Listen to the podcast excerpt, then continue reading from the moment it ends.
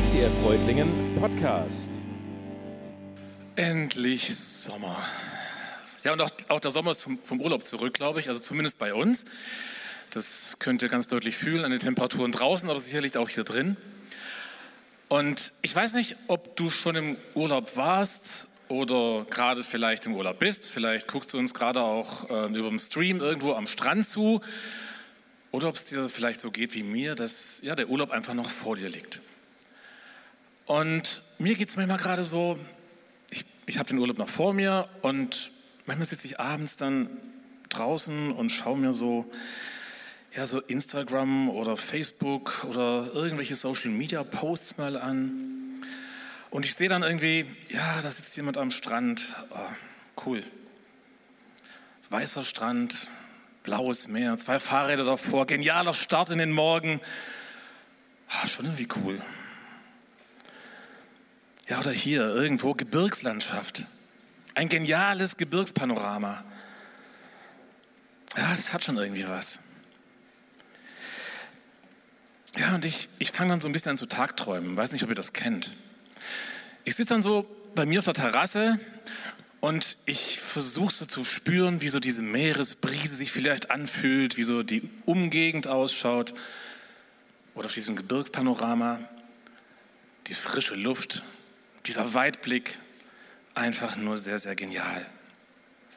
Einfach mal alles hinter mir lassen. Ja, genau, das ist es doch so. Alles hinter mir lassen. Und ich fange dann so an, die Tage zu zählen, gucke in meinen Kalender und denke, naja, so weit ist es ja eigentlich gar nicht mehr. Noch ein paar Tage und dann, dann, dann kommt der große Moment. Ich weiß nicht, ob ihr das kennt. Ihr sitzt dann vor eurem Rechner, also und ihr sucht in eurem Mailprogramm diesen Menüpunkt Abwesenheitsnotiz. Und da mache ich den auf und tippe so rein, ich bin jetzt mal weg. Auch in der Hoffnung natürlich, dass sich in den nächsten Wochen, wo ich nicht da bin, sich alle Arbeit erledigt hat. Ich versuche es immer wieder. Aber dann merke ich irgendwie so, ja, ja, das ist cool und es ist höchste Zeit für einen Tapetenwechsel. Und dann geht es vielleicht auch so in diese Phase kurz vor dem Urlaub. Wir packen, man überlegt vielleicht irgendwie, wo man die ganzen Haustiere, wenn man denn welche hat, Katze, Kaninchen, sonst wo unterbringen kann, organisiert irgendwelche Leute, die den Briefkasten leeren und hofft, dass man welche findet. Und dann geht's los. Dieser große Tag, man steigt ins Auto, schmeißt den Motor an, Navi an, sieht, okay, so und so viele Stunden sind es bis zum Urlaubsziel und jetzt alles hinter mir lassen. Ey, wie cool. Aber ist es wirklich so? Also jetzt mal ehrlich. Alles hinter mir lassen? Sicher, Urlaub ist was, was wir brauchen. Auszeiten, runterfahren. Mal wirklich irgendwie die Drehzahl komplett runterbringen, was anderes sehen, Tapetenwechsel. Aber wird das was wir uns so vom Urlaub erhoffen, wird es wirklich dem gerecht? Wird es dieser Sehnsucht gerecht, die wir da in uns spüren? Und ich finde ein, Phänomen finde ich sehr interessant. Ich weiß nicht, ob ihr das kennt. Kaum bist du aus dem Urlaub wieder zurück, so ein, zwei Wochen, und mich fragt ein Kollege, na, wie war dein Urlaub? Und ich frage dann so, welcher Urlaub? Irgendwie so der Erholungseffekt, der scheint schon irgendwie wieder weg zu sein. Oder zumindest scheint da irgendwie eine Leere geblieben zu sein, die auch der Urlaub nicht füllen konnte.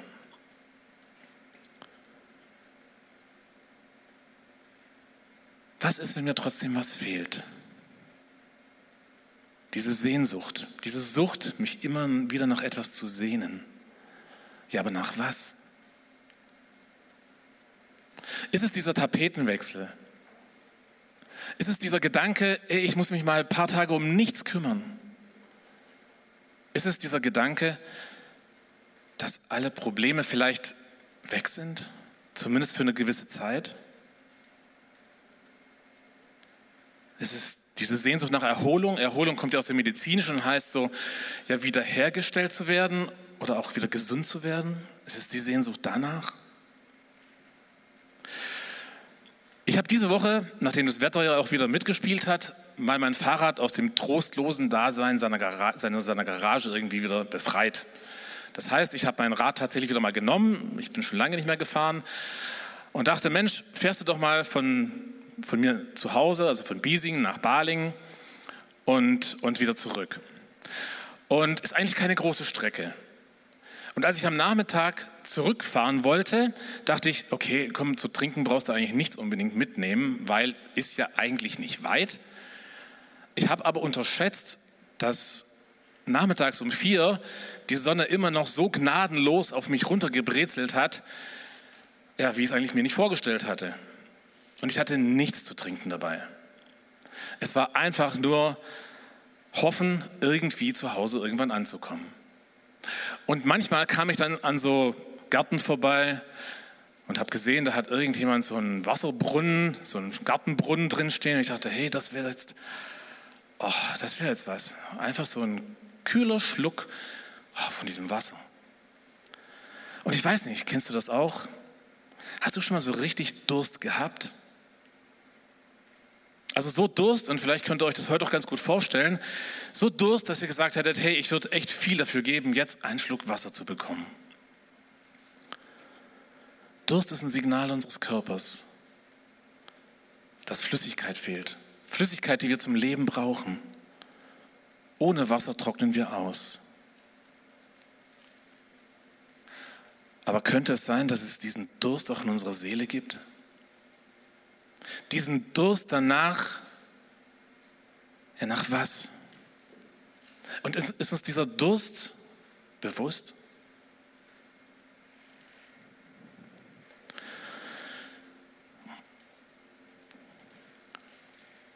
Und wir schauen nach Getränken. Wir sind durstig nach Familienleben.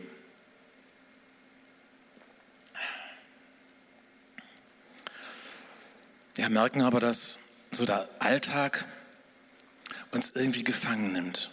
Und wir jagen so von Wochenende zu Wochenende und versuchen irgendwie durchzuhalten. Wir sind durstig nach Beziehungen.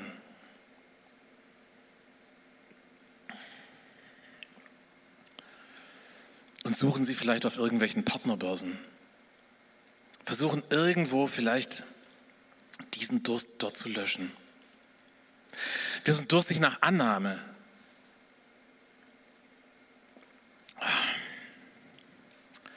Und wir kämpfen darum, dass unser Chef, dass unsere Kollegen, dass unsere Familie uns irgendwie toll findet. Wir sind durstig nach Erfüllung.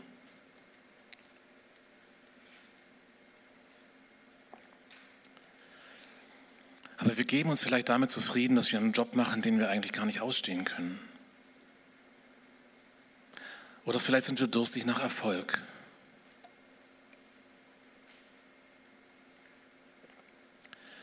Und merken aber, dass uns das irgendwie langfristig nicht zufriedenstellt. Wir sind durstig nach Ruhe. Aber rettet uns da ein Urlaub bis zum nächsten Jahr irgendwie rüber? Was suchen wir? Was suchen wir wirklich?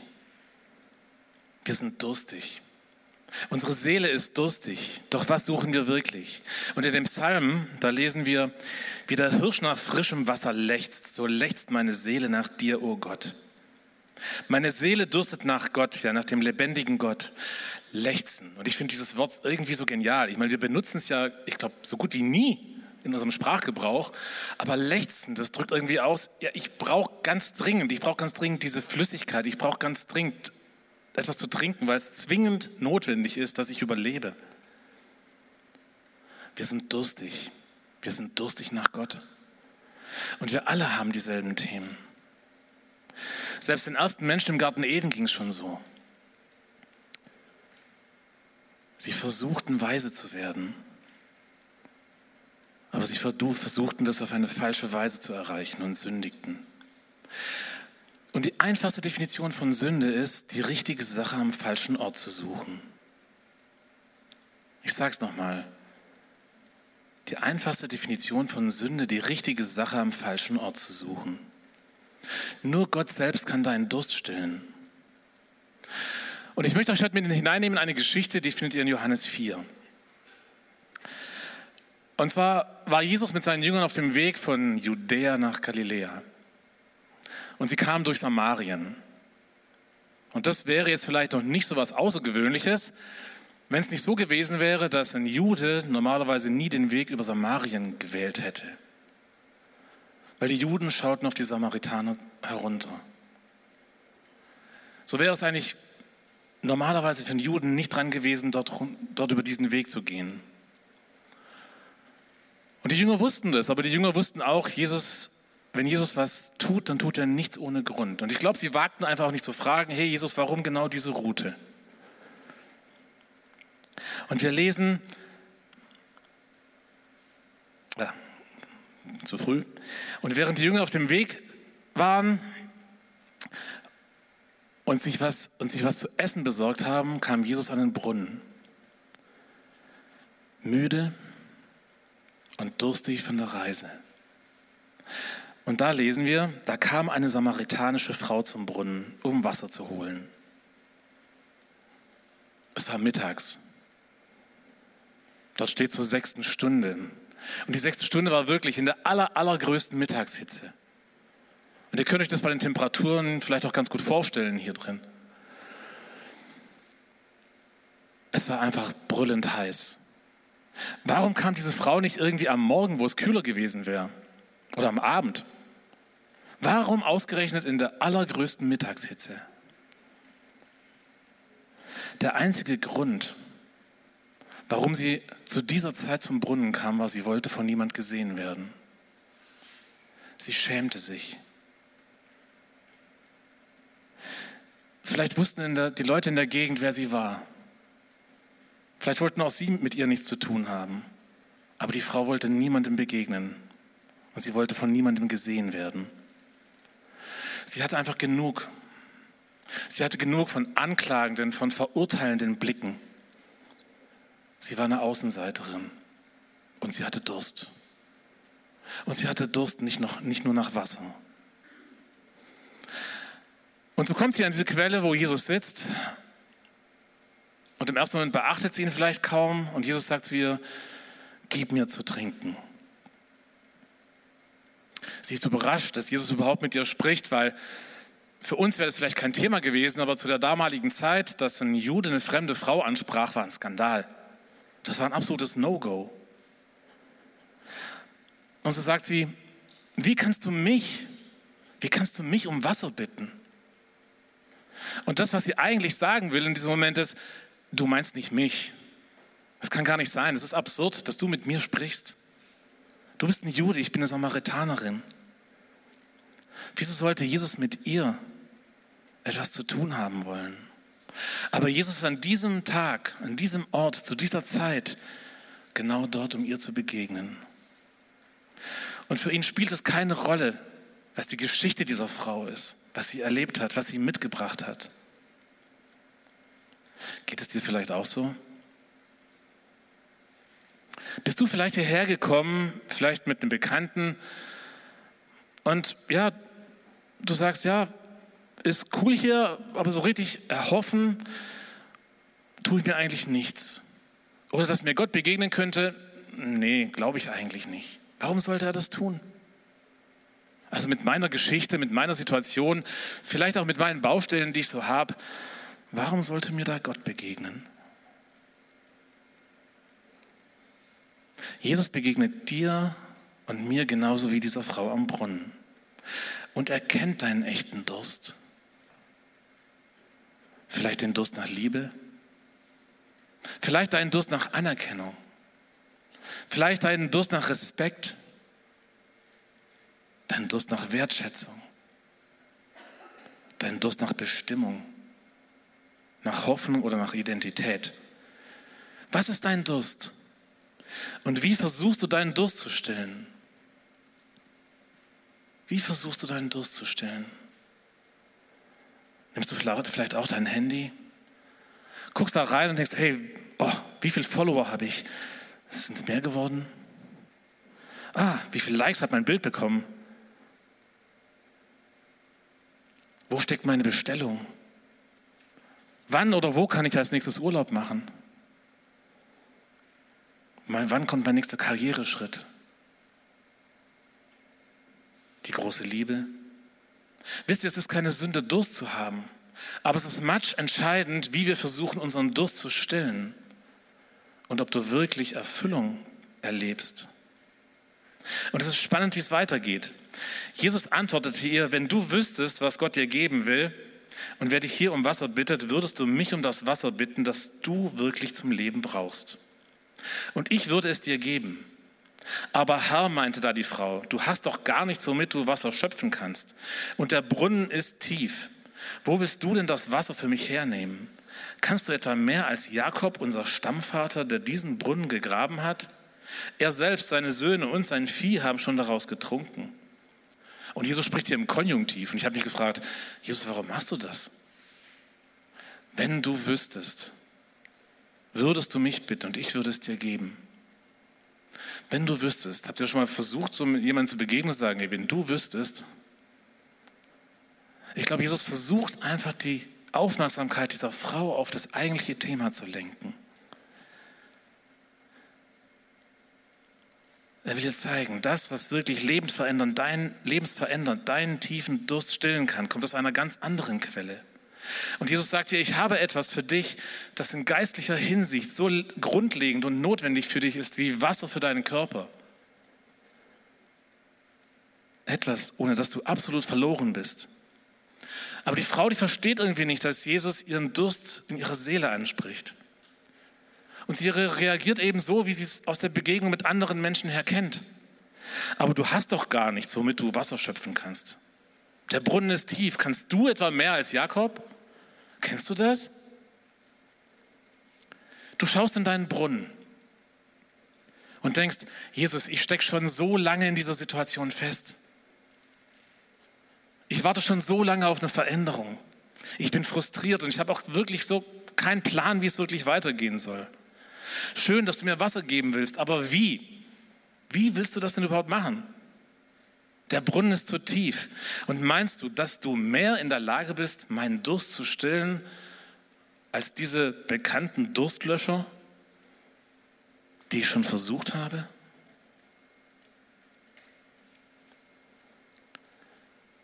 Ich habe schon so viele Möglichkeiten ausprobiert.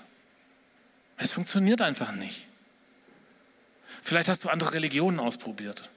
Vielleicht hast du es mit Meditation versucht. Versucht mit, versucht mit Ablenkung. Der Durst geht nicht weg. Nichts macht dich wirklich zufrieden.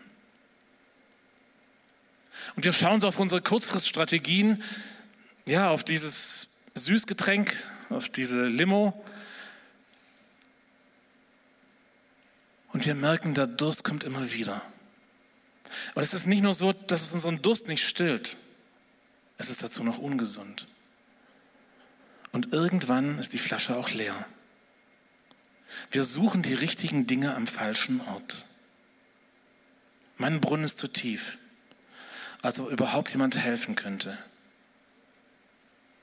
Ich komme einfach nicht an das Wasser. Und damit bleibt der Durst. Aber dass Jesus, dass Jesus wirklich unsere, unseren inneren Durst stillen kann, es übersteigt unsere Vorstellungskraft. Was ist dieser Brunnen bei dir? Was ist in deinen Augen zu tief, als ob Jesus hier helfen könnte? Was ist zu tief? Ist es vielleicht die Angst vor der nächsten Welle? Ist es vielleicht die Angst vor dem Klimawechsel? Die Angst vor dem Wirtschaftseinbruch, die Angst vor Krankheit, die Angst vor Einsamkeit. Und dann sagt Jesus weiter, wer dieses Wasser trinkt, wird bald wieder durstig sein. Wer aber von dem Wasser trinkt, das ich ihm gebe, der wird nie wieder Durst bekommen. Dieses Wasser wird in ihm zu einer nie versiegenden Quelle, die ewiges Leben schenkt. Er spricht hier von einem ganz anderen Wasser als dem, das ich in meinem Brunnen suche. Jesus sagt nicht nur, dass das, was er uns gibt, ergiebig, erfüllend und lebensrettend ist. Er sagt doch, dass das Wasser, was er dir und mir geben will, meinen inneren Durst stillt. Unabhängig wie die Umstände sind. Unabhängig von dem, was in deinen Augen vielleicht zu tief ist. Er bietet uns Wasser an, quasi all you can drink. Free Refills. Und das immer. Und er sagt, wenn ich zu ihm komme, um zu trinken, eine Quelle in mir starten will. Was meint Jesus da? Das heißt, wenn du Jesus einlädst, wenn du ihm Raum gibst in deinem Leben, dann will er nicht nur dir begegnen, sondern er will in dir eine Quelle starten. Er will durch dich hindurchfließen, zu anderen Menschen hin. Und das bedeutet, dass ich, wenn ich Durst habe nach Liebe, nach Anerkennung, nach Frieden, nach Identität, ich mich entscheiden kann. Dass ich mich entscheide und sage, Jesus, ich gebe dir Raum. Ich gebe dir Raum in meinem Leben. Und du darfst mich gebrauchen. Du darfst mich gebrauchen, dass du durch mich für Menschen in meinem Umfeld zur Quelle wirst. Indem du zum Beispiel für jemanden betest. Oder indem du jemand anderem hilfst, indem du jemand in seiner Not begegnest.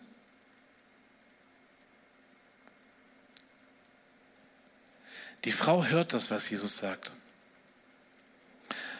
Aber sie versteht immer noch nicht, was Jesus tatsächlich meint und dass Jesus nicht von dem Wasser in dem Brunnen spricht. Also sagt sie, dann gib mir von diesem Wasser, Herr, damit ich nie mehr durstig bin und nicht immer wieder herkommen und Wasser holen muss.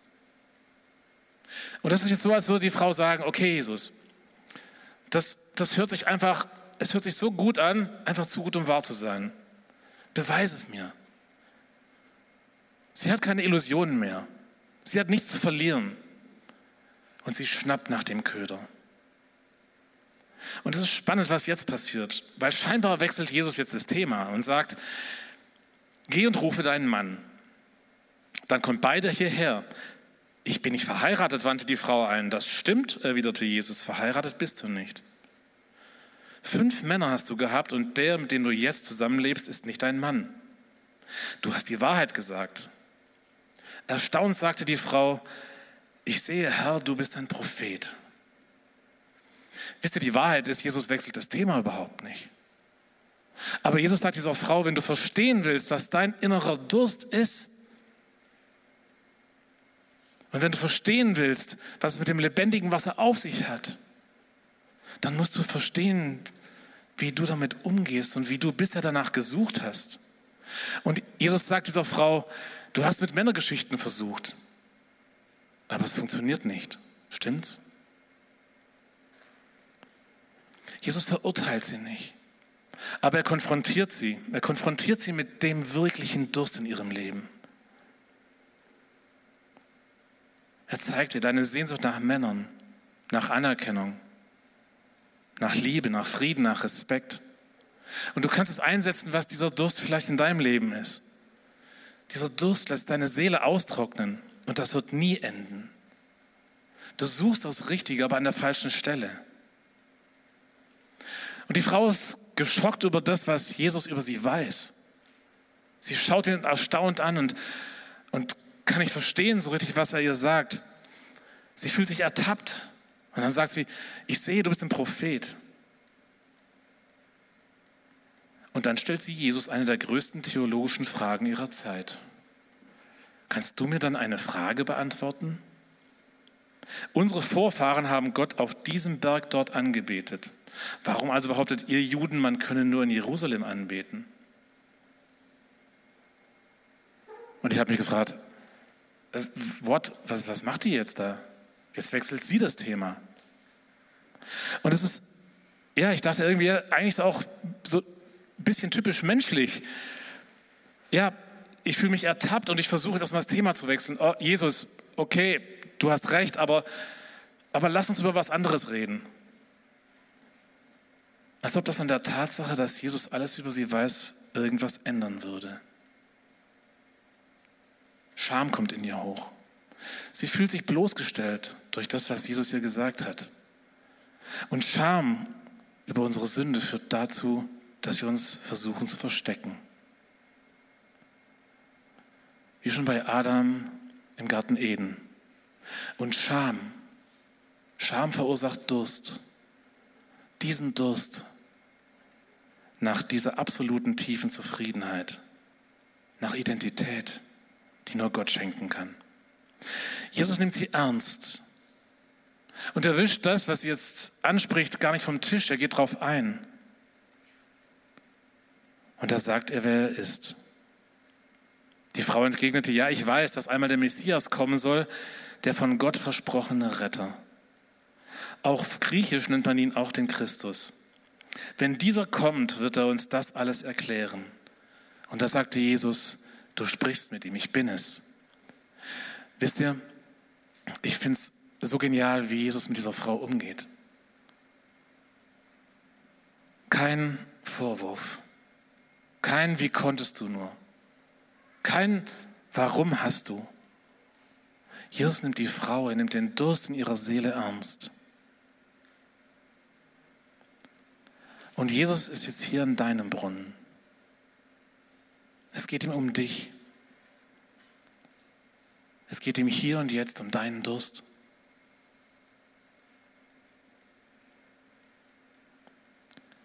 Und wir lesen dann weiter. Da ließ die Frau ihren Wasserkrug stehen, lief in die Stadt und rief allen Leuten zu, kommt mit. Ich habe einen Mann getroffen, der alles von mir weiß. Vielleicht ist er der Messias. Neugierig liefen die Leute aus der Stadt zu Jesus. Die Frau lässt alles stehen und liegen, die Wasserkrüge, die sie mitgebracht hat. Sie rennt los in die Stadt und sie erzählt allen, was sie mit Jesus erlebt hat. Sie entscheidet sich, Jesus Raum zu geben, damit er durch sie wirken kann. Und wichtig dabei, nicht sie ist die Quelle, sondern Jesus. Und ich will dich ermutigen, ich will dich einladen dazu, Jesus Raum zu geben. Jesus, zu sagen, ich leg dir das, ich leg dir meinen Brunnen und ich leg dir das, was in meinen Augen in diesem Brunnen ist, was einfach so tief ist. Ich lege es dir hin. Jesus will deinen Durst stillen. Er will dir begegnen. Und er will eine Quelle in dir starten, damit er durch, durch dich wirken kann. Wenn man im Johannesevangelium 15 Kapitel weiterliest, dann lesen wir wieder, dass Jesus Durst hatte. Kurz vor seinem Tod am Kreuz sagte Jesus, ich habe Durst. Und er meint mehr als nur diesen physischen Durst. Mehr, mehr als das, dass unseren Körper einfach Flüssigkeit geben kann. Er erlebt diesen Durst im Abgeschnittensein von der Quelle des lebendigen Wassers. In dem Moment, als er von seinem Vater getrennt ist, wo die Beziehung, wo die Beziehung einfach getrennt ist. Und er erlebt diesen Durst aufgrund unserer Sünde, aufgrund unserer Scham.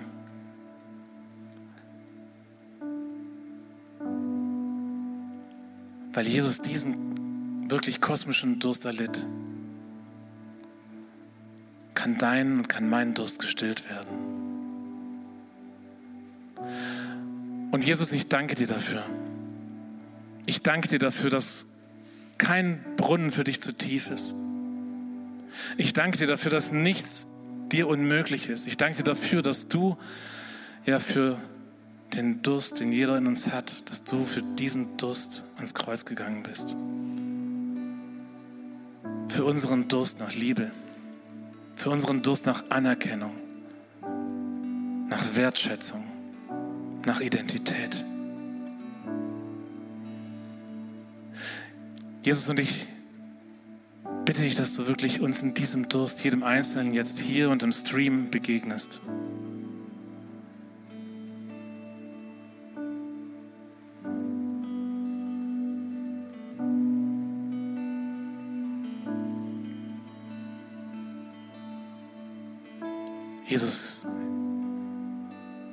Du bist das lebendige Wasser. Du bist der, der uns Leben gibt. Du bist die Liebe, die uns füllt. Und ich bitte dich, Herr, dass du unsere Herzen jetzt wirklich füllst.